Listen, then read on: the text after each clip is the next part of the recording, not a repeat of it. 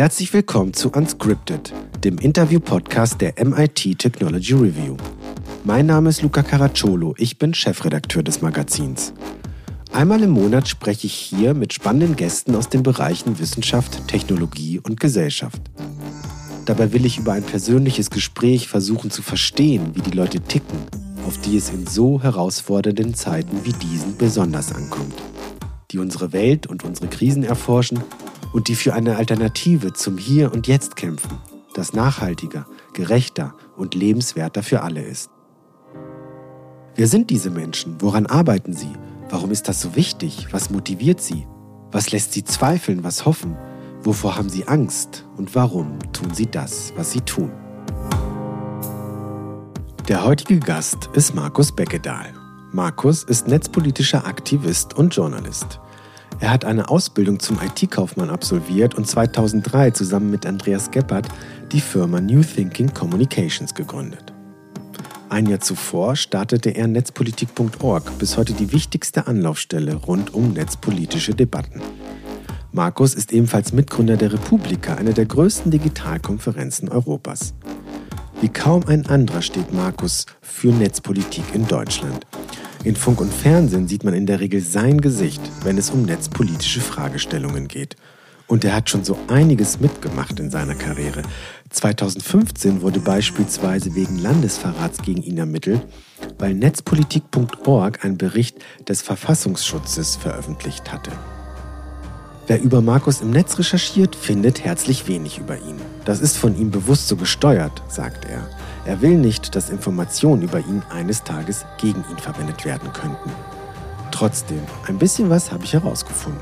Zum Beispiel, dass er in Jugendjahren PCs zusammenbaute und daraus ein kleines Geschäft machte. Wir haben darüber gesprochen, wann ihm eigentlich klar wurde, dass das Internet ein Raum ist, in dem Bürgerrechte genauso verteidigt werden müssen wie im Real Life. Und er hat mir erzählt, wie seine ersten Ideen zu netzpolitik.org aussahen.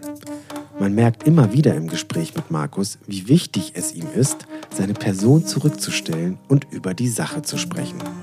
Über Staatstrojaner, Vorratsdatenspeicherung oder KI-Regulierung. Und es gibt wenige, die es so kompetent tun in Deutschland wie er. Dennoch ist er als Chefredakteur von netzpolitik.org zurückgetreten. Warum er das getan hat und was er jetzt macht, erfahrt ihr in den kommenden 60 Minuten. Viel Spaß beim Hören.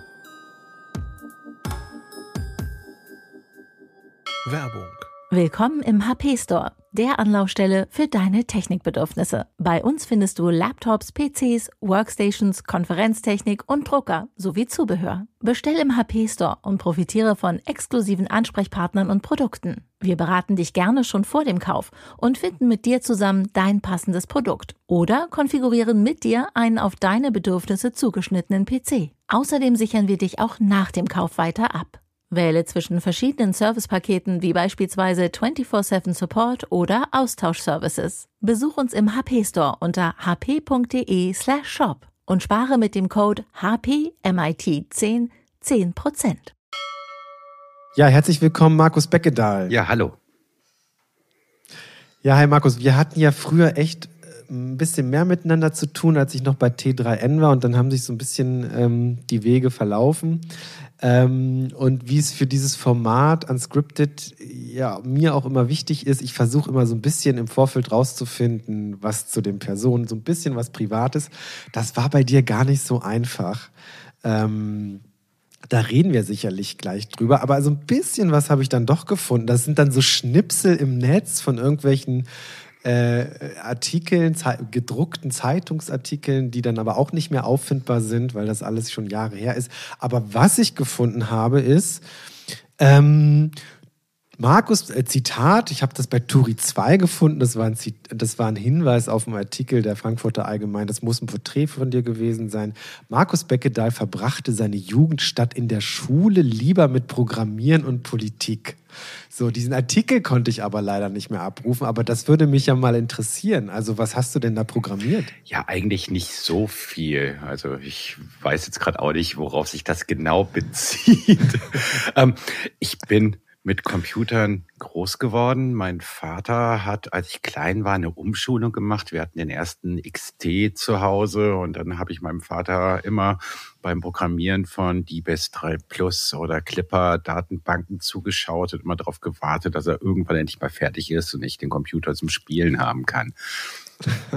Also insofern Was hast du dann? habe ich ja. selbst, ähm, ja, also ich kann oder konnte damals verschiedene Sprachen verstehen, einfach indem ich echt ewig immer neben meinem Vater saß und dann auch aus Langeweile seine Computerprogrammierbücher gelesen habe. Aber selbst habe ich wenig programmiert, höchstens später mal im Rahmen einer Ausbildung zum IT-Kaufmann.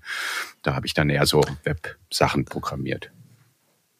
Aber, aber was hat dein Vater beruflich gemacht? Und er hat ganz viele verschiedene Sachen gemacht. Er war ursprünglich Bauingenieur und ist dann zum EDV-Fachmann und später CAD-Systemspezialist Ja. umgeschult worden. Okay. Und du hast dann doch eher damit gespielt, ja? Also mit dem Computer. Ja, erstmal gespielt. Später habe ich viel äh, in meiner Jugend in Computerfirmen gearbeitet, ähm, aber dann auch eher so Richtung Einzelhandel. Also eine klassische Drucker verkaufen. Also, also du hast richtig Computer verkauft oder auch repariert, oder? eher verkauft. so.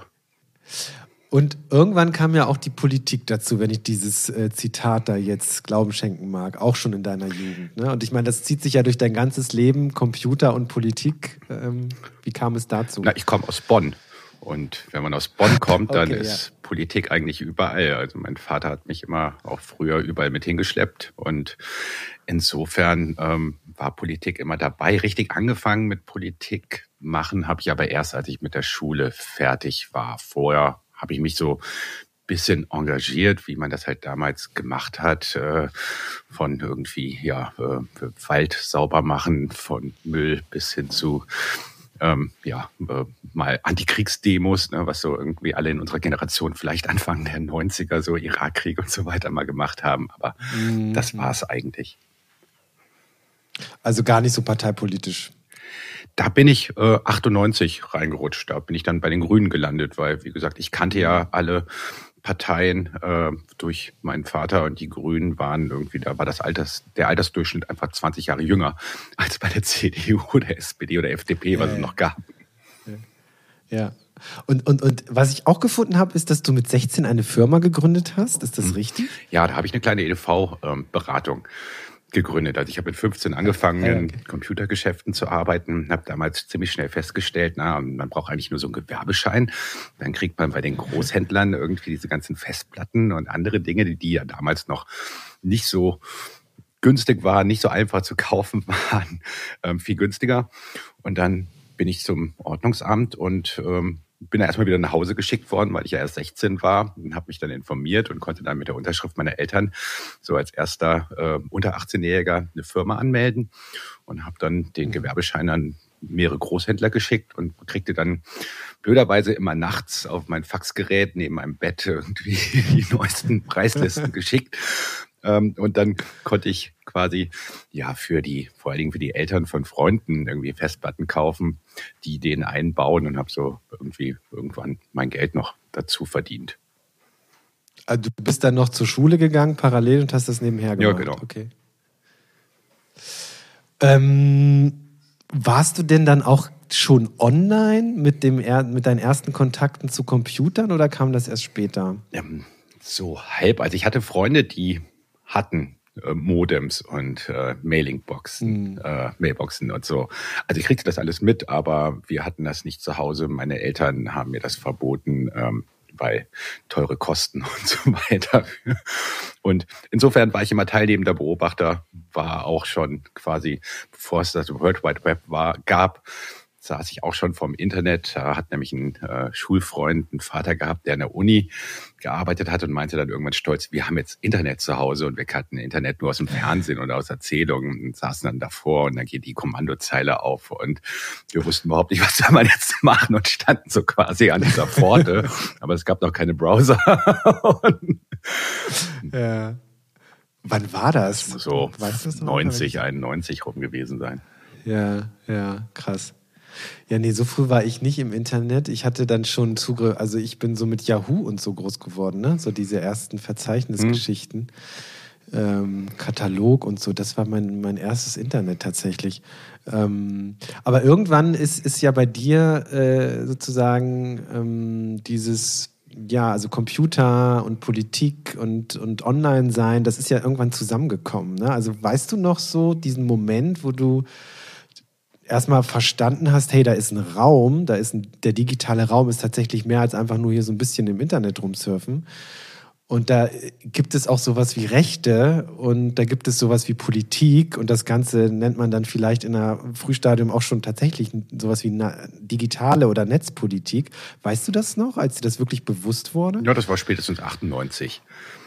Also das weiß ich noch ziemlich ja. genau, weil da fing ich halt tatsächlich an, mich A mit Politik zu beschäftigen, B kam meine Perspektive mit irgendwie damals schon dann 10, 15 Jahre Computererfahrung dazu, wo ich ja immer schon wusste, irgendwann wird alles vernetzt sein. Ne? Und ich ja, bin auch mit Science Fiction sozialisiert worden äh, und Tron und so. Ne? Also man wusste ja schon als Kind in unserer Generation, wenn man sich dafür interessierte, mhm. irgendwann kommt das alles. Und um 98 herum gab es auch, sagen wir mal, mit die ersten Debatten, wobei man sagen muss, natürlich gab es davor auch schon Debatten, ne? aber 98 fing A das Internet an, mainstreamiger zu werden. Das heißt, es gab da schon ein paar Menschen in unserer Gesellschaft, die da im Netz waren. Und die Debatten waren jetzt zumindest schon so, dass sie damals auch bei Heise stattfanden. Was seit, mhm. eigentlich so seit, ja, quasi ewig bin ich mit der CT groß geworden, später mit heise.de. Ähm, und dann mhm. gab es natürlich auch diese Debatten um Überwachung.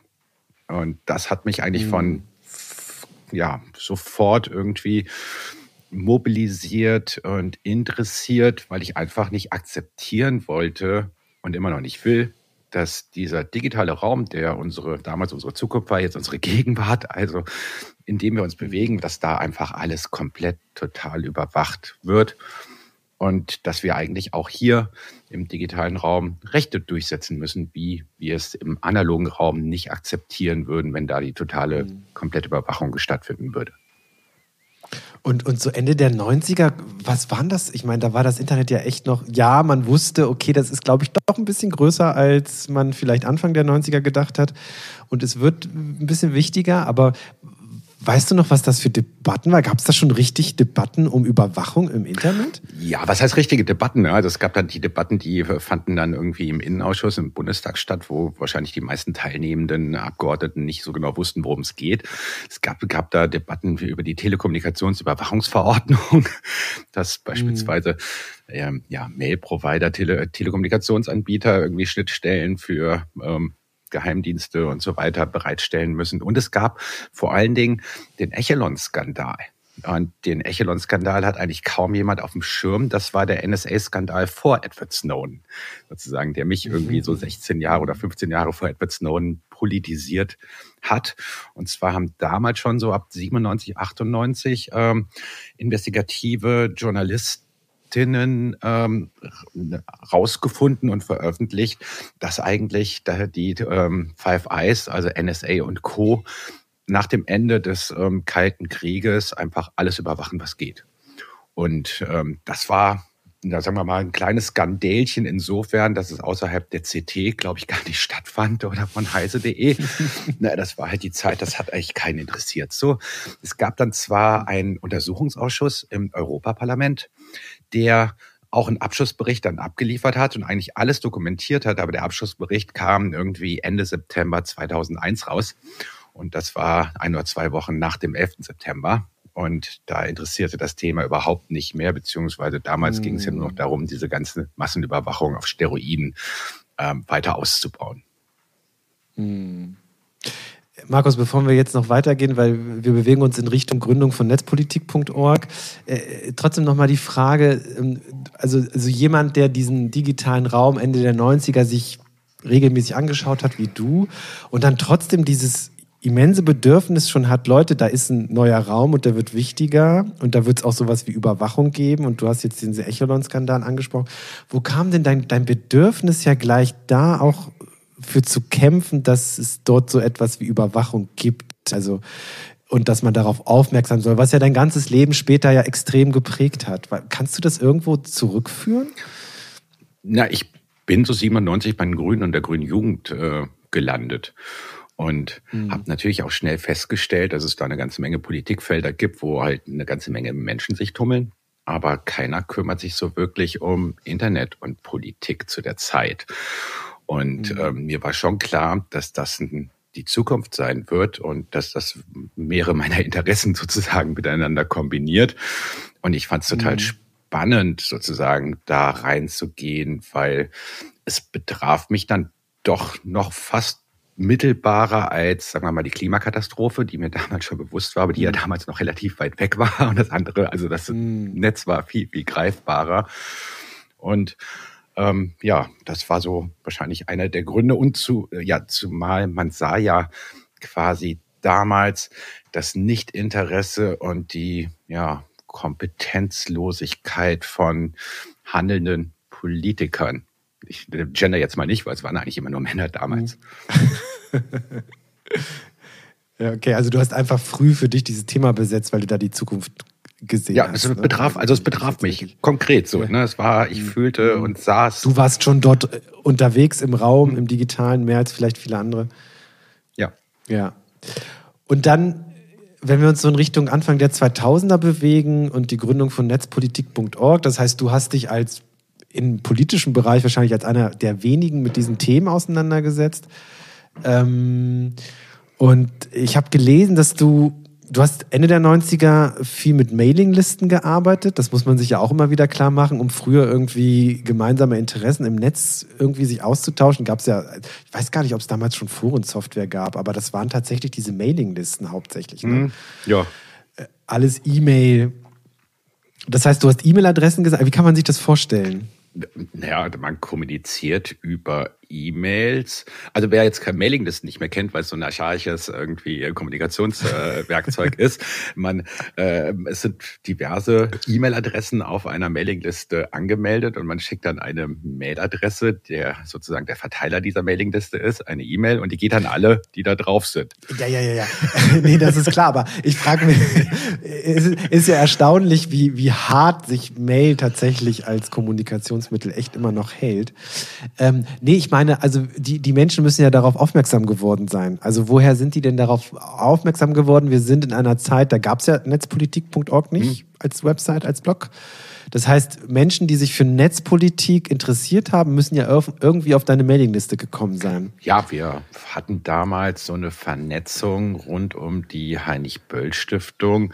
Also die Heinrich-Böll-Stiftung war so Ende der 90er, Anfang der 2000er eigentlich der zivilgesellschaftliche Ort, wo man die wenigen anderen Gleichgesinnte Wissenschaftlerinnen mhm. vor allen Dingen getroffen hat, die sich auch irgendwie mit diesen Fragen beschäftigten und wo wir die Möglichkeit hatten, quasi bei der Heinrich-Böll-Stiftung damals äh, Konferenzen zu organisieren, uns mit anderen zu vernetzen. Und ähm, da haben wir dann Konferenzen zu freier Software, zu äh, Wissenspolitik, äh, Urheberrecht, äh, bis hin zu äh, äh Rüstungskontrolle im Cyberspace organisiert und da hat man halt die Leute gefunden und dann habe ich sehr viel zu dem Zeitpunkt halt über diese Mailinglisten alle interessanten Artikel, die ich fand, die ja zu dem Zeitpunkt nicht so viele am Tag waren, geschickt. Ähm, einfach auch in der Hoffnung sozusagen, ne, wo ich dachte, hier sind so viele Leute drauf. Wenn jeder jetzt irgendwie seine interessanten Artikel schickt, dann kriegt man eine viel größere Wissensbasis. Aber irgendwie war das sozusagen der Vorläufer von einem Blog, weil ich schickte halt die ganze Zeit immer an alle mhm. anderen das, was ich gerade gelesen und gefunden hatte.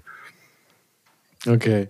Und, und ähm, dann habe ich gelesen, dass du im Rahmen, das musst du mir auch mal kurz erklären, des UN-Weltgipfel eines UN-Weltgipfels, hm. weiß ich nicht genau, was das war, das konnte ich nicht rausfinden, aber da bist du ja erstmals offenbar auf so eine, so eine, so eine Blog-Software gestoßen. Also was war das erstmal für ein Gipfel? Also wie warst du da involviert? Ja, ja das war das erste Mal, dass auf internationaler Ebene über ja, digitale Welt, über Netzpolitik diskutiert wurde. Und zwar war das ein Gipfelprozess, der in zwei Gipfeln mündete, 2003 in Genf, 2005 in Tunis.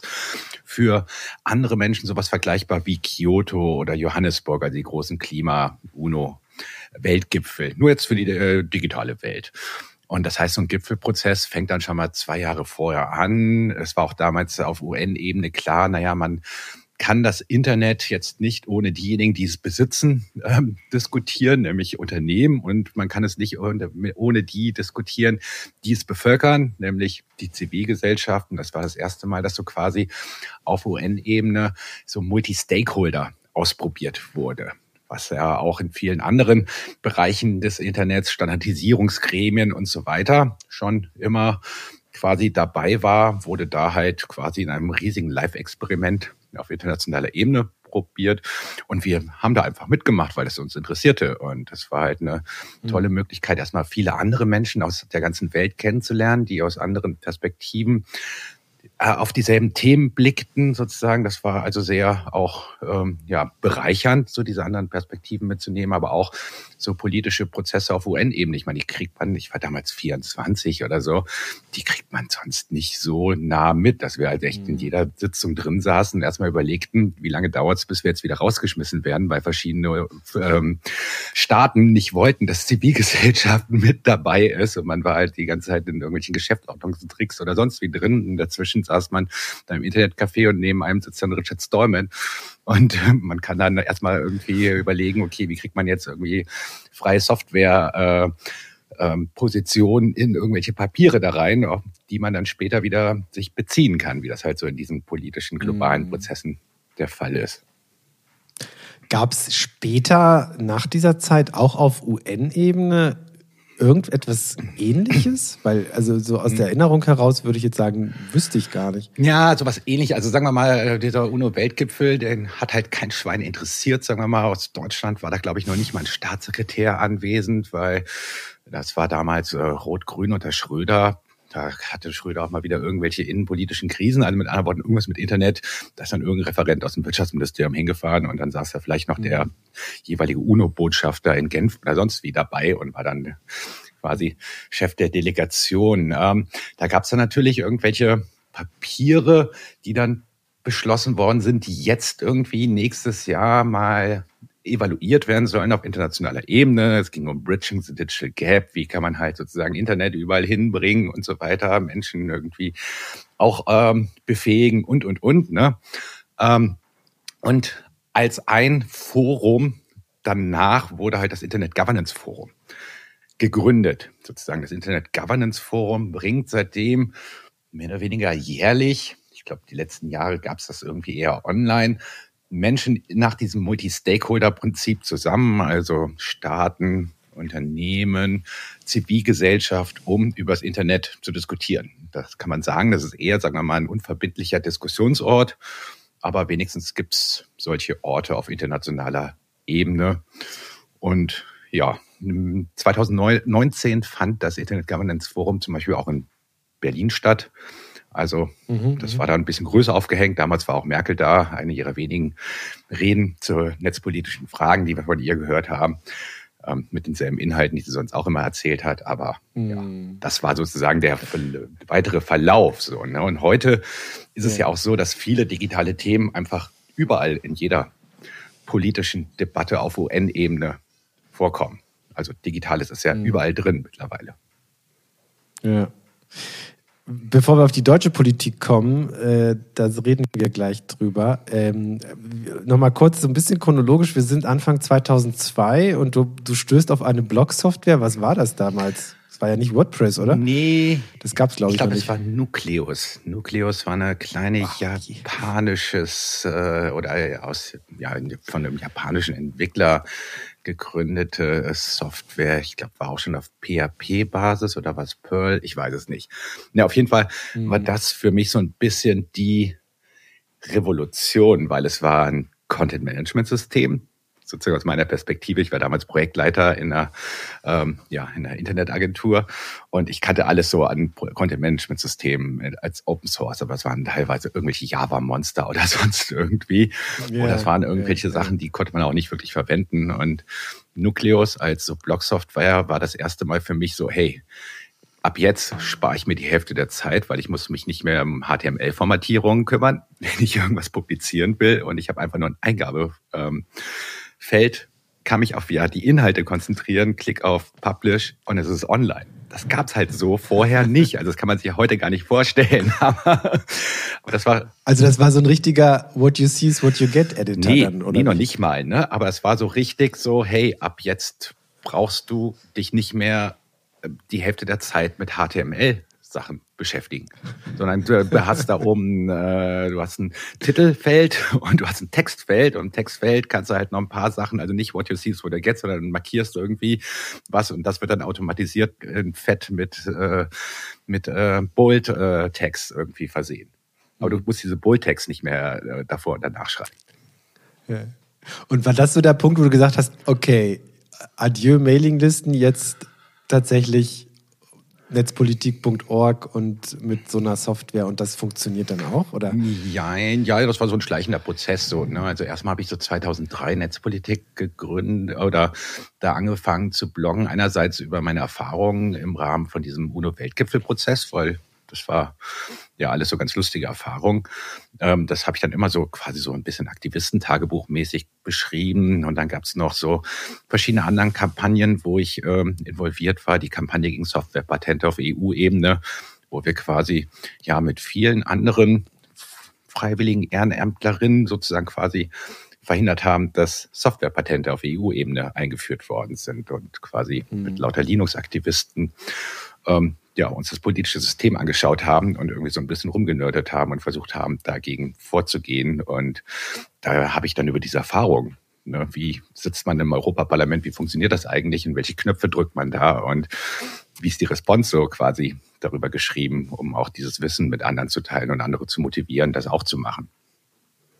Hm. Und irgendwann, also du sagst, das war ein schleichender Prozess, stand für dich dann irgendwann klar, ich mache das jetzt Vollzeit? Hast du das überhaupt dann so Vollzeit gemacht? Hattest du noch einen Job oder wie hat sich das so entwickelt? Weil ich meine, Anfang der 2000er war ja Blog, wenn man sagt, man ist Blogger, weiß ich nicht. Also da, da, da stand ja noch überhaupt kein Geschäftsmodell hinter. Ne? Nee, dann ja, 2003, 2004 haben wir New Thinking gegründet, ähm, Andreas Gebert und ich. Das war, wir hatten eigentlich zwei Ideen parallel. Das eine war, wir wollten ein freies Software-Fachgeschäft ähm, gründen in Berlin, also quasi ein Apple Store für Linux, ähm, um auch mal Linux ein bisschen ähm, cooler zu machen. Das Problem damals war, wir hatten zwar einen Raum und so weiter in Berlin Mitte und so weiter, aber es fehlten halt die Linux-Produkte. äh, aber das hat uns dann ein paar Jahre die Möglichkeit gegeben, so einen physischen Raum zu haben, aus der dann ganz viel entstanden ist. Und wir hatten noch eine Music Communications, so eine quasi Webagentur und haben uns auf Open Source Sachen spezialisiert, hauptsächlich für ja, Nichtregierungsorganisationen, Infrastrukturen gebaut, Veranstaltungen rund um Open Source ähm, gemacht und insofern hatte ich da das Privileg und die Freiheit so quasi die ganze Zeit so nebenbei. Dann ab 2004 Netzpolitik so zu machen, wie es dann geworden ist. Also erstmal ganz am Anfang ganz viel zusammen aggregieren, auf andere Sachen verweisen, etwas, was dann später soziale Medien quasi als Funktion übernommen hat, dass man auf äh, Facebook oder Twitter auf andere Sachen verweist, ohne jetzt groß was dazu zu schreiben. Aber damals gab es das halt noch nicht. Damals gab es ja nur Blogs. Mhm. Und allmählich ist das halt dann als Medium journalistischer geworden und hat dann auch immer mehr Zeit von mir gekostet, die ich sozusagen dann lieber ins Bloggen gesteckt habe, als ähm, ins, äh, ja, quasi Kundenaufträge bearbeiten und so. Hm. Es gab sogar, ich habe gelesen, Ableger von dem Shop. Also, ich fand das, äh, also überhaupt Linux-Laden fand ich lustig erstmal als Idee. Und dann gab es ja, glaube ich, in Köln einen Ableger mhm. und in Berlin einen zweiten oder ja. so. Also das heißt, ihr habt ja schon so ein bisschen expandiert und dann das aber wieder zurückgefahren, oder? Ja, also wie gesagt, es gab, es gab nicht wirklich ein funktionierendes Geschäftsmodell. Das war eher das Problem. Ne? Ja. Wenn man halt damals in kleinen Margen Notebooks gekauft hat und da ein Linux drauf installiert hat, ähm, um dann ein Produkt zu haben, was man verkaufen konnte, was aber keine Zielgruppe fand, weil diejenigen, die, die, die mhm. Interesse an Linux hatten, die konnten sich dasselbe Notebook äh, günstiger als bei uns kaufen, konnten sich selbst drauf spielen und sonst interessierte sich halt niemand für Linux. Das war ja. halt dieses Problem, aber wir haben es ja auch vor allen Dingen als Community-Ort gesehen, sozusagen. Ne? Also in unserem großen New Thinking Store in der Tucholsky Straße in ähm, Berlin, der bis 2010 bestand.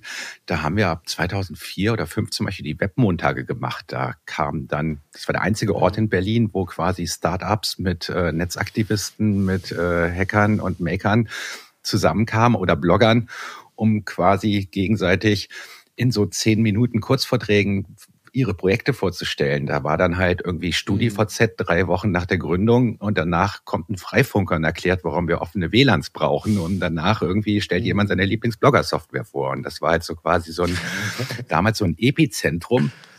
Ähm, zu einer Zeit, als quasi die New Economy vorbei war in Berlin, es noch yeah. nicht diese Ausdifferenzierung in die verschiedenen Communities gab, sondern alles fand bei uns im New Thinking Store statt.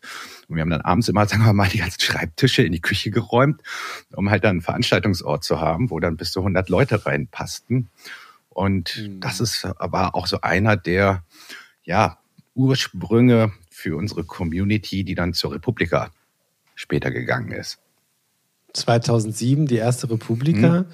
Ähm, also der Nukleus war dort gelegt. Wie, wie seid ihr denn auf die Idee gekommen? Ich meine, gut, ist wahrscheinlich schnell beantwortet. Die Community war sowieso schon da, hat sich regelmäßig getroffen und so der Schock der, der, der, der New Economy, als die Blase geplatzt ist, war dann auch ein paar Jährchen her. Und, ähm, aber es kam ja sehr stark gar nicht so aus der Startup-Ecke, sondern eher aus der Net Netzaktivistinnen-Ecke. Mhm. Ne?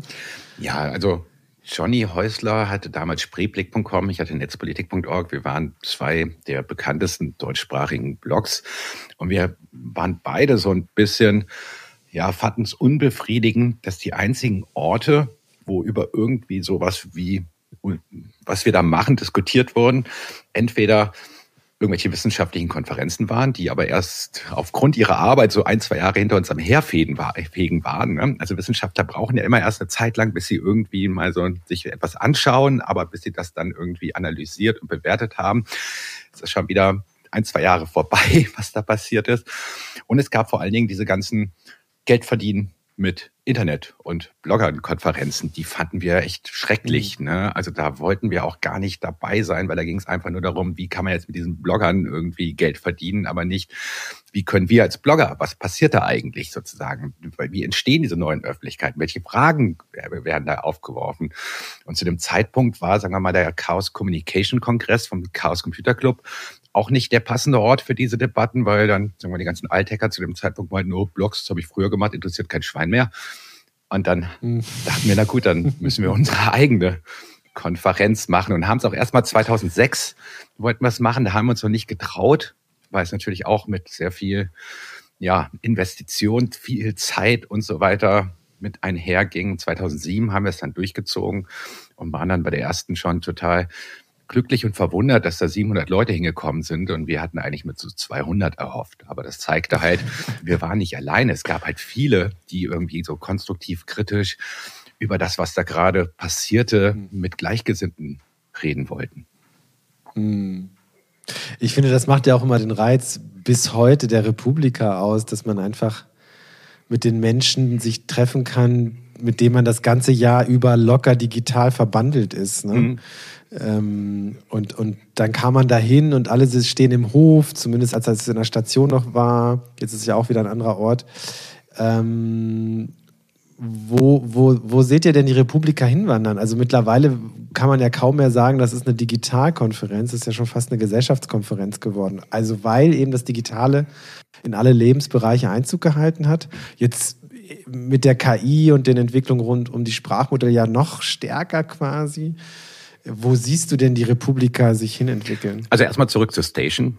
2024 werden wir wieder an dem alten Ort zurückkehren. Das hat. Ach, nein, das ist ja wunderbar. Ja, hat Vor- und Nachteile. Also diese 2023er Ausgabe war wunderbar, auch in der Arena und den ganzen umliegenden Sachen, die da stattgefunden haben. Aber es ist alles schon aus allen ja, Nähten geplatzt. So, ne? Also mhm. es war einfach viel zu kleine Vortragsflächen, die da dieser Ort den wir da letztes Jahr gewählt hatten, um notfalls in Corona-Spätfolgen viel draußen machen zu können, sagen, wo wir da okay. hingegangen waren. Also 2024 wieder in der Station, Ende Mai.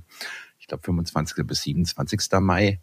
Aber sonst, ja, also wir sind als Bloggerkonferenz gestartet und haben schon sehr früh und sehr divers aufgestellt, weil für mich Netzpolitik eigentlich immer sehr viel gleichzeitig war. Also ich habe Netzpolitik immer so definiert, dass es darum geht, wie die Politik das Internet verändert, wie eigentlich das Internet alles verändert quasi auch so diese Freiheit zu haben, mhm. irgendwie, dass nicht jemand kommt und sagt, das ist aber keine Netzpolitik, sondern es geht um die gesellschaftlichen mhm. Auswirkungen der Digitalisierung im weitesten Sinne. Und man kann heute auch nicht mehr über Digitalisierung sprechen, um, wie du gerade schon sagtest, ohne über Gesellschaft zu sprechen. Deswegen sind wir schon vor Jahren bewusst den Weg gegangen, eine Gesellschaftskonferenz zu werden mit einem sehr starken digitalen Schwerpunkt, aber eine digitale Gesellschaft ohne viele Themen, die jetzt auf den ersten oder zweiten Blick nicht digital sind, nicht zu diskutieren, würde halt bedeuten, dass man eigentlich auch wiederum nur von einer, aus einer Blase miteinander diskutiert. Insofern ist der große Schwerpunkt der Republika immer noch irgendwas mit digital. Und zwar kulturell, gesellschaftlich, aber auch wirtschaftlich und so weiter. Aber wir haben in diesem Jahr zum Beispiel das Motto Cash gehabt. Und da sind natürlich viele Fragestellungen von Armut bis hin zu Equal Care, äh, oder eher Equal Pay sozusagen, ne, gleiche Behandlung in der Bezahlung von Männern und Frauen, das sind erstmal keine digitalen Themen. Sie sind aber bedeutend für Fragestellungen einer digitalen Gesellschaft, in der wir leben oder leben wollen. Hm.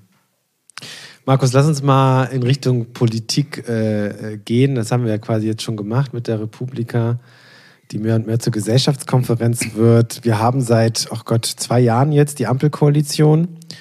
Ähm, die Erwartungen waren anfangs sehr groß, auch aus dem äh, digitalen Aktivistinnenbereich, sage ich mal. Ähm, jetzt so nach zwei Jahren äh, Ampel, ähm, ich habe hier eine Anekdote, die du in deiner aktuell in deiner Republika Keynote gehalten hast, machst du ja jedes Jahr, ne? netzpolitischer Status Quo. Und da hast du gesagt, ähm, dass die Ampel ja sehr früh schon gesagt hat, mehr zivilgesellschaftliche Beteiligung auch. Ähm, und dann hast du so eine schöne Anekdote zitiert, das fand ich äh, ganz witzig und ich habe mich gefragt, wie ist das dann wohl? Also, ähm, dass man da mit 300 Leuten in einem Zoom-Call in einer Anhörung sitzt und alle sagen was und dann ist die Anhörung auch schon vorbei und du das so ein bisschen äh, ironisch kommentiert hast, naja, also das ist jetzt nicht unbedingt mehr zivilgesellschaftliche äh, Beteiligung. Wie, wie ist denn da dein Blick drauf? Ist das, ist das eine Veränderung im Vergleich zur Merkel-Regierung oder siehst du da eher Stillstand, was jetzt die Beteiligung angeht, der Zivilgesellschaft? Ja, ohne, äh, also ich kann das gleich nochmal genauer beschreiben, aber ich muss da mal ein bisschen historisch zurückgehen. Ne? Also ich habe ja eben schon von diesem UNO-Weltgipfel zur Informationsgesellschaft geschrieben. Ne? Damals äh, sollte halt sich Politik mit Zivilgesellschaft und Wirtschaft sozusagen auseinandersetzen. Und das fiel natürlich der deutschen Politik so Anfang der 2000er Jahre extrem schwer, weil diese Zivilgesellschaft, das waren halt diese nervigen Leute, die immer was zu kritisieren hatten. Aber sie mussten halt wegen diesem Multi-Stakeholder-Prozess auch auf nationaler Ebene solche Beteiligungsformate machen. Und das sah dann so aus, dass wir dann ins Wirtschaftsministerium, was dafür zuständig war, eingeladen wurde, kam in einen Raum rein. Da saßen dann schon die Referenten zusammen mit den Vertretern von Siemens und der Deutschen Telekom und wir durften dann mal eine Stunde lang was sagen und dann wurden wir wieder rausbegleitet und die Leute von der Deutschen Telekom und Siemens blieben halt sitzen. Und das war halt sozusagen so, ja, jetzt haben wir die mal angehört, so, ne, da können sie sich nicht beschweren und jetzt machen wir weiter wie bisher. Dann unter Merkel gab es sozusagen immer wieder irgendwelche Formate, vor allen Dingen unter Thomas de Maizière. Das war recht, äh, also der war eigentlich so eine der wenigen Konservativen, wo ähm, wir zwar die ganze Zeit wussten, okay, der, der teilt sehr wenig von unseren Positionen, aber der lässt sich auf einen Dialog ein und der will zumindest diskutieren und zuhören und ist nicht Andreas Scheuer. Ähm, also sozusagen, der spielte in einer anderen Liga und er hat halt dann äh, damals als Innenminister beispielsweise so Formate, wo dann quasi auch nach einem Multi-Stakeholder-Prozess. Das waren auch teilweise so Show-Formate quasi mit Livestreaming schon und so weiter. Leute zusammenkamen, die aus der Netzaktivisten-Ecke kamen, mit Leuten, die aus irgendwelchen ähm, Lobbyverbänden oder Wirtschaftsverbänden waren, mit Leuten aus der Politik und man hat dann über verschiedene Sachen sich zumindest ausgetauscht. So. Und dann gibt's natürlich diese klassischen Anhörungen, die es auch schon immer gab, aber wo ich habe sehr lange mich mit Urheberrecht beschäftigt und in Nuller Jahren so die Copyright Wars, da ging man dann halt zu einer Anhörung zum ja, Justizministerium zum Thema Urheberrecht und da waren dann 100 Leute drin und 90 Leute kamen von der Urheberrechtslobby. Ne, Verwerter, äh, mhm. Verwertungsgesellschaften, Künstlervereinigungen und so weiter, die eigentlich immer nur so, hey, Napster verbieten, alles kriminalisieren und allen Leuten das Internet wegnehmen, sozusagen forderten. Und wir waren eine Handvoll Leute zwischen Verbraucherzentralen, die wenigstens in ihrer Arbeitszeit dahin kamen und wir, die wir quasi in unserer Freizeit saßen, die ein bisschen Gegengewicht machen wollten. Und ähm, äh, wir haben aber in Deutschland wiederum eine sehr große Expertise in der sogenannten digitalen Zivilgesellschaft, also Organisationen wie Wikimedia, ähm, wie Algorithm Watch, wie Gesellschaft für Freiheitsrechte und wie ähm, von Digital Courage bis Chaos Computer Club und wen es da noch alles gibt sozusagen. Also die klassisch, sagen wir mal, netzaktivistisch geprägten ähm, digitalen NGOs. Dazu muss man sagen, alle anderen sehen sich jetzt auch mittlerweile als digital, weil sie haben ja auch Webseiten und so weiter. Mhm. Aber so definieren wir eher, sagen wir mal, den engeren Kern der digitalen Zivilgesellschaft, also auch die Organisationen, die auch Expertise in netzpolitischen, digitalpolitischen Fragestellungen haben. Und die waren eigentlich immer quasi unter CDU geführter Regierung, hat die, waren die irgendwie die Störenfriede sozusagen. Ne? Also außer Thomas de mhm. Maizière hat sich keiner dafür interessiert. Und bei ihm, muss man auch immer nehmen, der hat zumindest strategisch verstanden, dass es irgendwie besser ist, er bindet uns ein, als mhm. irgendwie sich immer vorhalten zu müssen, dass er sich nicht dafür interessiert sozusagen. Und jetzt hatten wir halt sozusagen die Hoffnung, dass halt diese Ampelkoalition, die ja einen sehr ambitionierten Koalitionsvertrag vorgelegt hat, wo sehr viele Positionen drin standen, die wir immer schon gefordert haben, als Versprechen, dass die jetzt endlich mal eingeführt werden, dass die auch ihr Versprechen wahrnimmt, digitale Zivilgesellschaft mehr einzubinden. Und die Realität, du hast es ja kurz beschrieben, sieht dann so aus, da dann das BMVI, also Verkehrs- und Digital, nee, BMV, DV, ähm, Verkehrs- und Digitalministerium zu einer Anhörung über die internationale Digitalstrategie und da sitzen dann 300 Leute drin, man hat nur eineinhalb Stunden Zeit und dann wird halt alles durchgepeitscht. So, ne? Dann fangen dann die ersten an und natürlich sind alle erstmal so gewöhnt, so protokollarische Sachen. Ich bedanke mich erstmal für die Einladung und äh, begrüße hier den großen äh, Moderator und sonst wie. Und dann wollen die Leute eigentlich starten und dann erstmal so, sorry, Zeit vorbei, tschüss, nächste.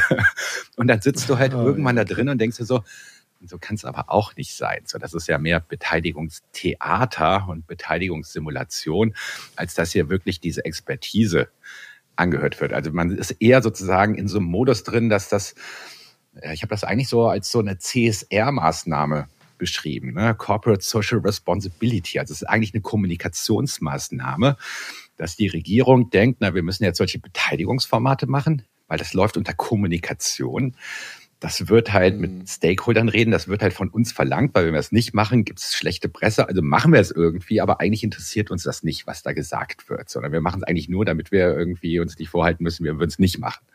Und das ist traurig. Und das, das ist auch dein Gefühl tatsächlich mit der jetzigen Regierung, dass sich im Grunde genommen nicht viel verändert hat. Ja, es ist natürlich, sagen wir mal, schwierig, immer zu sagen, die Regierung. Also ich habe mir auch irgendwann angewöhnt, mhm. irgendwie möglichst nicht von die Politik und so weiter zu sprechen, weil mhm. du hast die unterschiedlichsten Ministerien, du hast die unterschiedlichsten Personen, mhm. die sind mehr oder weniger motiviert, engagiert, interessiert sozusagen an mhm. einem Austausch. Ähm, und da gibt's natürlich Ministerien, wie zum Beispiel das Umwelt- und Verbraucherministerium, ne, die sicherlich ein bisschen offener sind für das, was sozusagen aus der Zivilgesellschaft kommt und andere Ministerien, die sich da noch ein bisschen schwer tun, sagen wir mal so, weil sie halt strukturell eigentlich noch nie mit so Zivilgesellschaft zu tun hatten, weil sie halt das Wirtschaftsministerium oder Verkehrsministerium sind. Was natürlich sehr tragisch ist, weil gerade das Verkehrsministerium auch das Digitalministerium gleichzeitig ist. Ja, aber das macht es ja nochmal ja, noch komplizierter. Da steht zwar irgendwie ganz groß drauf ähm, digital, aber eigentlich hat das Digital- und, ähm, und Verkehrsministerium in Sachen Digitalpolitik nicht so viel zu sagen, wie es irgendwie aussieht. Sondern äh, wir haben ja mehrere Digitalminister sozusagen, aber nur einer rennt mit dem Titel durch die Gegend. Und ich würde noch nicht mal sagen, dass er die meisten Befugnisse hat.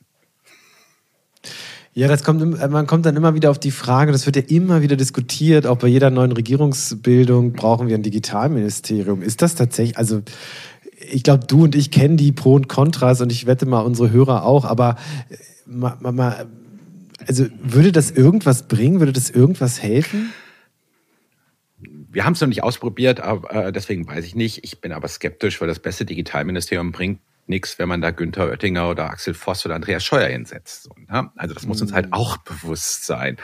Und natürlich gibt es, sagen wir mal, ähm, vielleicht hätten wir das mal früher haben sollen, dann wüssten wir jetzt, geht man, ginge man ganz anders vielleicht an die Debatte ran. Es gibt dann immer die historischen Parallelen, das Umweltministerium, was irgendwann mal gegründet wurde, wo andere aber auch sagen, na ja, das hat aber damals da quasi die Umweltpolitik quasi in so ein, ja, in so ein kleinen, so einen Nebenschauplatzraum irgendwie hingelenkt sozusagen. Eigentlich hätte mhm. man das in den großen, starken Häusern weiter verankert haben müssen. Und bei Digitalpolitik mhm. ist natürlich auch das Argument, was, was, was sehr valide ist, wir brauchen eigentlich in allen Ministerien digital kompetente Mitarbeitende und Führungspersonal.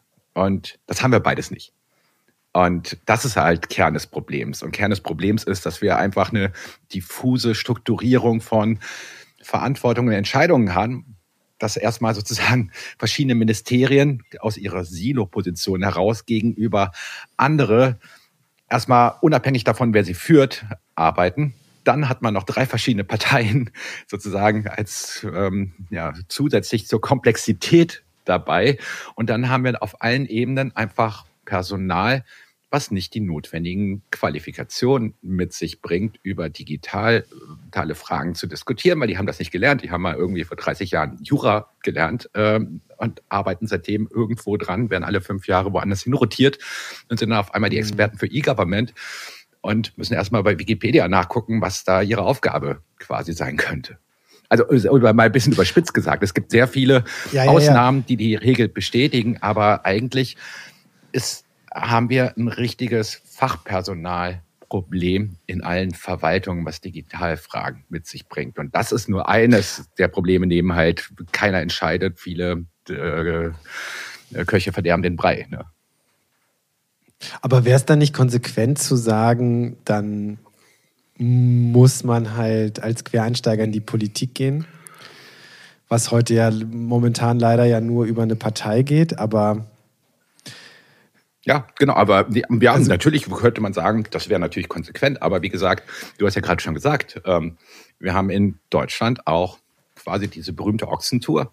Du kannst nicht einfach so als Quereinsteiger äh, in die mhm. Politik gehen. Das gelingt bei wenigen Personen, die dann irgendwie mal mhm. quasi geholt werden, die aber meistens auch schon ziemlich lange, äh, ja ziemlich lang bei einer Partei dabei waren also du, du kannst jetzt nicht einfach sagen, hey, ich bin hier erfolgreicher Unternehmer, sonst wie, ich gehe jetzt mal in die Politik und ändere was.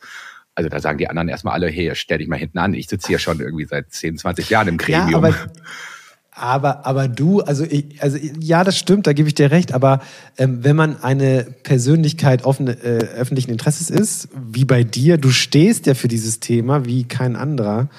Ähm, wäre es vielleicht doch schon mal was anderes. Ne? Also wenn du über die Grünen sagen würdest, so, also keine Ahnung, fiktives Szenario, aus irgendwelchen Gründen sind die, haben die, die Grünen in zwei Jahren tatsächlich eine Mehrheit und könnten den Kanzler stellen und äh, Robert Habeck kommt auf dich zu und sagt, sag mal, ähm, Markus, ich will hier jetzt wirklich mal digital vorankommen und ich will ein Digitalministerium und du sollst Digitalminister werden. Was würdest du sagen? Das würde ich dann in dem Moment irgendwie spontan entscheiden. Aber das ist jetzt keine Frage, die sich mir stellt. So. Nee, aber ich meine, weißt du, was ich, mhm. was ich damit sagen will? Es ist jetzt gar nicht dieses, diese Szene oder diese Szenerie, sondern ich glaube, es gibt schon auch andere Mittel, äh, in die Politik zu gehen, aber natürlich jetzt, und, und du als 20 Jahre Netzpolitik, du stehst ja für Netzpolitik wie kein anderer in Deutschland und dann könnte ich es mir tatsächlich schon vorstellen. Die Frage ist halt immer, ob man sich dem politischen Betrieb antun will. Ne? Ja, ich habe mich mal irgendwann vor über 20 Jahren dagegen entschieden. Also das war tatsächlich damals eine Option für mich, aber mir war mhm. Damals auch, das war, das war Mitte der Nullerjahre klar, okay, wir brauchen eine, erstmal eine starke außerparlamentarische Opposition. Wir müssen erstmal gucken, dass alle Parteien eine gute Netzpolitik hinbekommen, bevor sich irgendwas ändert. Und damals waren, sagen wir mal, ja auch bei den Grünen, ähm, die waren zwar mit am progressivsten, aber da gab es natürlich auch noch in Mitte der Nullerjahre sehr viele Politikerinnen, die der Meinung waren, oh, Internet geht halt bald wieder weg wie überall in der, in der Politik. Und das war für mich damals ein Grund zu sagen, nee, ich mache das lieber oder ich vernetze mich lieber mit den Leuten, die was gestalten wollen, als hier die ganze Zeit gegen Windmühlen anzugehen. Du bist ja gar nicht mehr Chefredakteur von netzpolitik.org. Warum nicht? Na, das war, ich habe das 19, 20 Jahre gemacht. Wir sind mittlerweile eine 17-köpfige Redaktion. Gab dann auch irgendwie unterschiedliche Vorstellungen, in welche Richtung sich das Ganze weiterentwickeln soll. Und ich bin jetzt auch mal ganz froh, nicht mehr die Verantwortung für irgendwas da zu tragen, sozusagen. Also ich muss nicht mehr den Müll runtertragen. Und was machst du jetzt? Na, im Moment ähm, ist sozusagen noch so ein bisschen meine Ausklingzeit. Ähm, ich mache Podcasts und Kolumnen für Netzpolitik, äh, vertrete noch Netzpolitik in verschiedenen politischen Strukturen, ähm, sozusagen Vernetzungsstrukturen der digitalen Zivilgesellschaft oder Forum, gemeinnütziger Journalismus und solche Sachen. Und ab Herbst bin ich dann wahrscheinlich so komplett unabhängig davon und habe noch parallel ja immer die Republika gehabt, wo ich, sagen wir mal, immer schon sehr in das Kuratieren der Programminhalte eingebunden war. Und das macht mir sehr viel Spaß. Und ansonsten, ja, gucke ich mal, worauf ich jetzt mal die nächsten Jahre, ich meine, ich habe ja noch 25, vielleicht 30 Jahre bis zur Rente, obwohl ich eigentlich schon 46 relativ alt bin, was ich da in der Zeit irgendwie machen will, wo ich halt am meisten meine ähm, ja, Erfahrung, mein Wissen und auch meine Leidenschaft reinbringen kann. Also ich unterstütze auch schon mhm. jetzt vor allen Dingen sehr viel pro bono andere Organisationen beim Aufbau und kann mir vorstellen, das vielleicht auch mal ein bisschen professioneller zu machen, mein Wissen halt weiterzugeben an diejenigen, die jetzt sozusagen an ähnlichen Punkten stehen, wo ich mal in den letzten 20, 25 Jahren stand. Wir haben jetzt kaum über netzpolitische Inhalte gesprochen, Markus. Das will ich aber noch kurz machen. Natürlich jetzt nicht in der Ausführlichkeit, weil ich die ganzen anderen Dinge, die du erzählt hast, so spannend fand. Deswegen steige ich mal mit einer Allgemeinfrage ein. Ne? Wir sind echt ziemlich exakt zehn Jahre nach Snowden. Ne? 2023, äh, 2013 im Juni ging das alles los. Du hast vorhin vom Echolon-Skandal gesprochen, Ende der 90er. Und äh, wenn man mit dem einen oder anderen spricht, ob man dieses Ausmaß damals, was Snowden aufgedeckt hat, irgendwie geahnt hätte, äh, ja, sagen die einen oder anderen hinter vorgehaltener Hand, naja, irgendwie so unfassbar überraschend war das jetzt auch nicht. Ne? Ähm, ich war, wie siehst du das? War das für dich so eine riesige Überraschung, dass sie wirklich in diesem Ausmaß überwacht haben, die NSA und nicht nur ja die NSA? Jein. Also, na, ich bin mit Echelon groß geworden. Und zwar immer schon klar, äh, Geheimdienste ohne demokratische Kontrolle mit riesigen finanziellen Ressourcen äh, können im heutigen und gestrigen Internet einfach alles überwachen, was sie wollen. Und sie werden es tun. Wir konnten darüber nie so wirklich in der Öffentlichkeit reden. Ich meine, wenn man vor Snowden in irgendwelchen öffentlichen Diskussionsrunden oder so weiter saß und das irgendwie angesprochen hatte, dann hatte man immer das Gefühl, jetzt äh, schieben alle einem erstmal so einen Aluhut auf den Kopf und mal zur Seite, so von wegen, so, der ist total für. Wir hatten ja das Problem, dass es da auch eine ganze Menge, sagen wir mal, Aluhutträger gab, die das auch schon irgendwie so sahen, aber natürlich ja, ähm, noch andere hm, Probleme mit sich brachten. So. Und es gab eigentlich nur so diese Orte so auf, ja, im Rahmen des Chaos Computer Clubs, so, ne, Camps, Kongresse, wo man mit Gleichgesinnten darüber diskutiert hat. Wir kannten die konkreten Gesetze, Vorratsdatenspeicherung und dergleichen. Ähm, wir wussten, was so möglich ist, aber wir waren dann letztendlich doch noch ein bisschen mehr erstaunt erstaunt im Rahmen der Enthüllung, weil es einfach noch viel mehr Überwachung gab, als wir uns das schon vorgestellt hatten. Und wir hatten schon viel Fantasie. Mhm.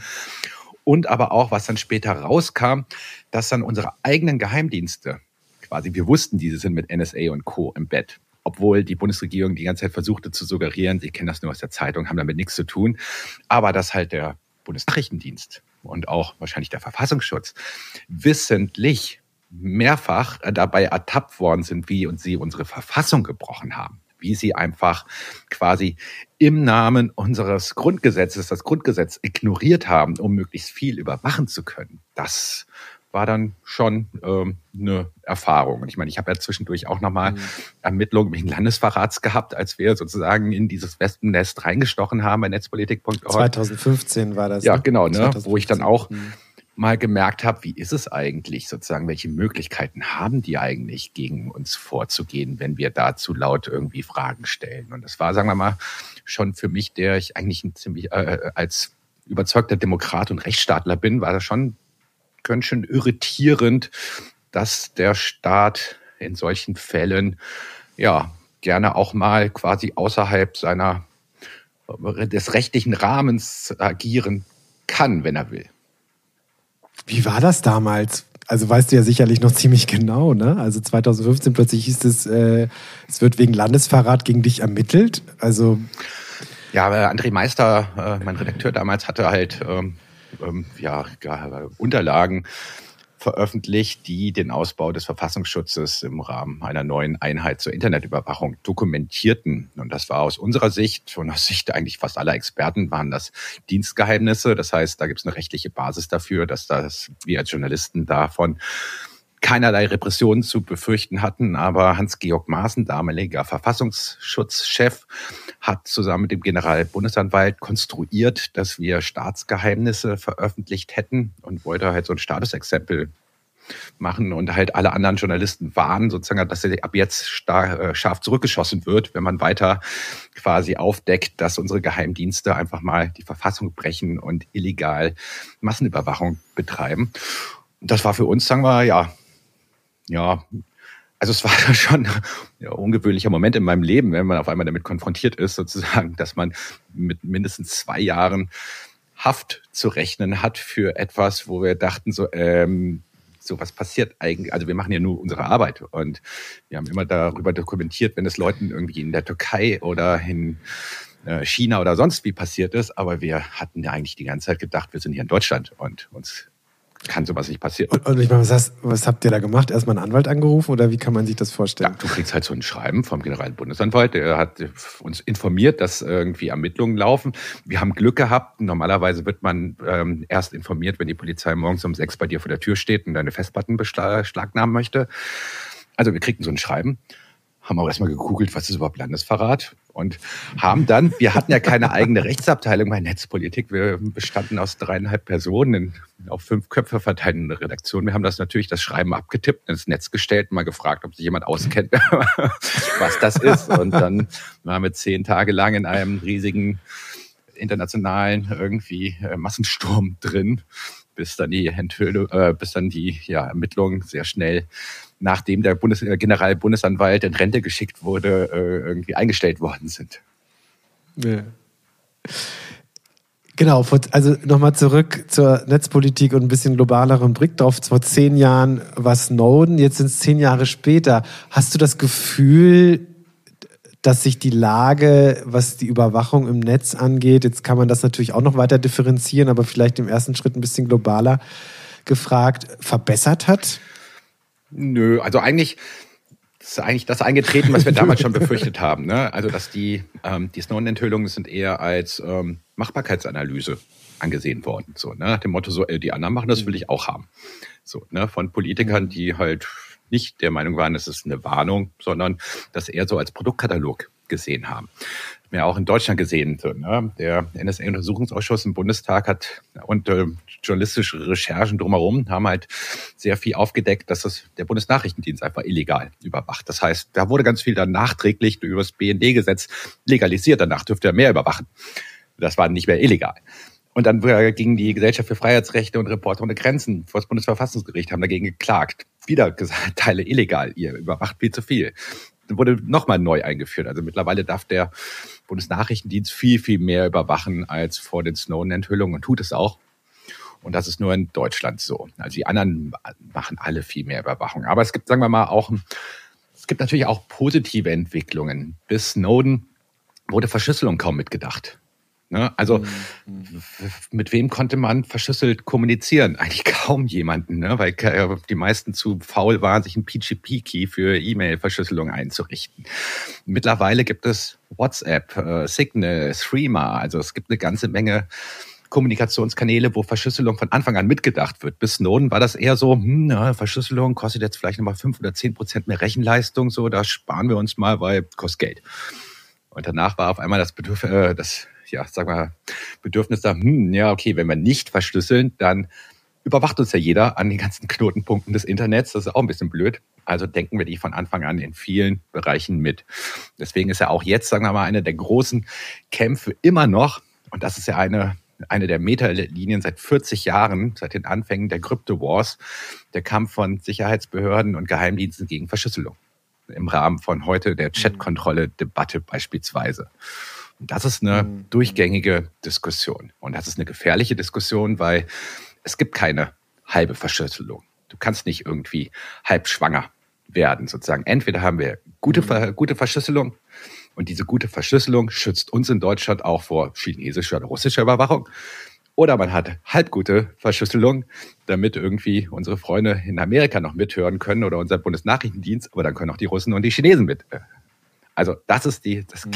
Kernproblem sozusagen. Wollen wir, dass es auch im Internet genau wie im analogen Raum in unseren Schlafzimmern beim Spaziergang draußen möglich ist, unbeobachtet, unüberwacht kommunizieren zu können? Oder wollen wir das aufgeben? Ich glaube, das wollen wir und viele wollen das auch, aber ich habe immer das Gefühl, dass ähm, solange es nicht die Menschen direkt betrifft, ja, ach, ja. Also das, das Schöne ist, ich sehe das ähnlich, dass also sozusagen Verschlüsselung ab Werk, selbst in solchen Messengern wie WhatsApp, ja schon, schon wirklich ein Fortschritt ist im Vergleich zu früher. Aber oftmals sehe ich dann tatsächlich auch in der Nutzung ja leichtfertige Dinge, es werden Dinge ins Netz gestellt, noch immer ähm, dass sich das Bewusstsein gar nicht so stark verändert hat, auch seit Snowden nicht. Ne? Ich weiß nicht, wie du da drauf blickst. Mm, mm, ja, du hast ja am Anfang schon mal erwähnt. Also über mich gibt es relativ wenig Privates zu sehen, weil mir eigentlich mhm. schon seit 25 Jahren klar ist, alles, was ich irgendwie mal Privates ins Netz stelle, kriege ich nie wieder raus und wird irgendwann gegen mich verwendet werden das ist, mhm. auf der einen Seite hilft das so ein bisschen so, ne, dass es halt nicht gegen einen verwendet werden kann. Auf der anderen Seite ist es natürlich ein anstrengendes Leben, wenn man die ganze Zeit eigentlich bei jedem Tweet, bei allem seit vielen Jahren immer mitdecken muss, so kann der mal in 10 oder 20 Jahren gegen mich verwendet werden. Werbung Willkommen im HP Store, der Anlaufstelle für deine Technikbedürfnisse. Bei uns findest du Laptops, PCs, Workstations, Konferenztechnik und Drucker sowie Zubehör. Bestell im HP Store und profitiere von exklusiven Ansprechpartnern und Produkten. Wir beraten dich gerne schon vor dem Kauf und finden mit dir zusammen dein passendes Produkt oder konfigurieren mit dir einen auf deine Bedürfnisse zugeschnittenen PC. Außerdem sichern wir dich auch nach dem Kauf weiter ab. Wähle zwischen verschiedenen Servicepaketen wie beispielsweise 24/7 Support oder Austauschservices. Besuch uns im HP Store unter hp.de/shop und spare mit dem Code HPMIT10 10%. Ja, also klar, sehe ich auch so, ähm, aber ich finde das ganze Netz, vielleicht abschließend können wir da noch mal kurz drehen. Ich, ich, so, ich würde so gern noch viel mit dir reden, aber das Format ist ja auch begrenzt. Ähm, aber tatsächlich ich weiß nicht, wie du das jetzt siehst, aber so das Netz ist ja gerade auch irgendwie ein bisschen diffus gesagt, aber auch im Umbruch. Ne? Also man sieht halt so, meine Lieblingsplattform Twitter ist kaputt. Also ähm, dann sieht man so Entwicklungen, selbst wie bei Reddit, ja auch ein Nukleus der Netzkultur. Äh, auch da gibt es jetzt wirklich äh, großen, einen großen Konflikt zwischen Nutzerschaft und, und dem Unternehmen dahinter. Ähm, ich habe das Gefühl, so dieses, ich weiß gar nicht, wie ich das nennen soll, aber so dieses Republika-Netz-Internet, was man in den zehner Jahren vielleicht in einer Hochphase hatte, wo dann auch so ein Snapchat groß wurde und so, also neue Dinge ausprobiert wurden. Und jetzt, ähm, wo, siehst du denn gerade den, den, den Stand des Netzes jetzt gar nicht so aus Netzpolitik her, sondern auch was als Vernetzungspolitik oder als Vernetzungsgrad der Gesellschaft? Das kommt immer ganz darauf an, in welcher Laune ich gerade bin. Ne? Also das schwankt auch echt von morgens bis abends zwischen Dystopie und Hoffnung. Ähm, und es gibt viele Momente, wo ich eigentlich denke, so, okay, wir können das alles vergessen. Aber ich möchte eigentlich nie die Hoffnung aufgeben. Deswegen habe ich noch die Hoffnung und die Utopien, dass ein besseres Internet möglich ist und dass wir daran arbeiten müssen, mehr Dezentralität hinzubekommen, mehr gemeinwohlorientierte Infrastrukturen aufbauen, fördern, die Rahmenbedingungen dafür schaffen, dass wir uns sozusagen auch ein bisschen lösen aus der riesigen Machtkonzentration auf wenige Unternehmen, die auch teilweise immer mehr miteinander verschmelzen oder halt von äh, durchgeknallten rechtsradikalen äh, Milliardären aufgekauft werden, sozusagen. Ne? Dass wir halt sozusagen äh, Strukturen schaffen, die es ja als zarte Pflänzchen gibt. Mastodon als ein Beispiel, Wikipedia, OpenStreetMap und so weiter. Also, dass wir diese gemeinwohlorientierten Alternativen eine Chance geben, um uns mittelfristig hoffentlich dann aus der ja, Oligopolen-Macht von wenigen Konzernen ähm, ja, der, dieser entziehen zu können. Glaubst du, dass Fediverse kann wirklich größer werden oder ist, ist, ist schon das Wachstum an so ein Limit gestoßen? Also ich glaube, dass es zumindest interessante Entwicklungen geben wird, wenn allein jetzt, sagen wir mal, WordPress sich öffnet gegenüber dem Fediverse, sozusagen über der, den mhm. Standard Activity Pub. WordPress ist für unzählige Webseiten äh, verantwortlich sozusagen, mhm. dass man da eine andere Struktur reinbekommt. Wenn Meta quasi seinen Instagram-Clone rausbringt, soll der ja auch irgendwie mit dem Activity, über Activity Pub mit dem Fediverse vernetzbar sein. Du meinst Twitter? Twitter-Klon. Ja, ja, genau, ja, ja, genau. Na, aber äh. also insofern, das sind interessante Entwicklungen, aber das sind dann auch wiederum wird dann spannend sein zu beobachten, wie gehen sozusagen dann auch die Ur-Communities damit um. Das war ja auch schon im vergangenen Jahr, als es eine riesige Wanderwelle von Twitter nach der Machtübernahme von Musk ins Fediverse zu Mastodon und so weiter gab, gab es natürlich auch die ganzen Platzhirsche, die quasi kommunizierten, aber hier gelten jetzt unsere Regeln. Wieso haben wir es ja immer schon gemacht? Und das ist natürlich irgendwie dann immer eine kulturelle, politische, gesellschaftliche Aushandlung sozusagen. Ne? Und dann ist auch immer die Frage, wie mhm. schaffen es sozusagen diese unterschiedlichen Perspektiven, die dann auf, ein, auf einmal aufeinanderprallen, quasi da gemeinsame, ja, Kommunikationswerte, Standards und so weiter zu etablieren, dass man halt gemeinsam an etwas baut, weil eigentlich haben ja alle, sagen wir mal, dasselbe Ziel. Dasselbe Ziel sind dezentrale, überwachungsfreiere, ähm, offenere Kommunikationsräume zu schaffen, die nicht in der Hand von einzelnen Personen sind. Und mhm. das ist ja vielleicht, äh, oder meine Hoffnung, dass das Motivation genug ist, hier mehr zu kooperieren und gemeinsam trotz unterschiedlichster sonstiger Meinungen etwas aufzubauen. Markus, letzte Frage. Wie würde der erste Satz deiner Biografie lauten? das habe ich keine Ahnung. Also muss ich mir ganz zum Schluss überlegen, wenn die fertig ist, oder? das war ganz schön im Internet früher. Das war ganz schön im Internet. Okay, Markus, vielen Dank äh, fürs Gespräch. Danke dir.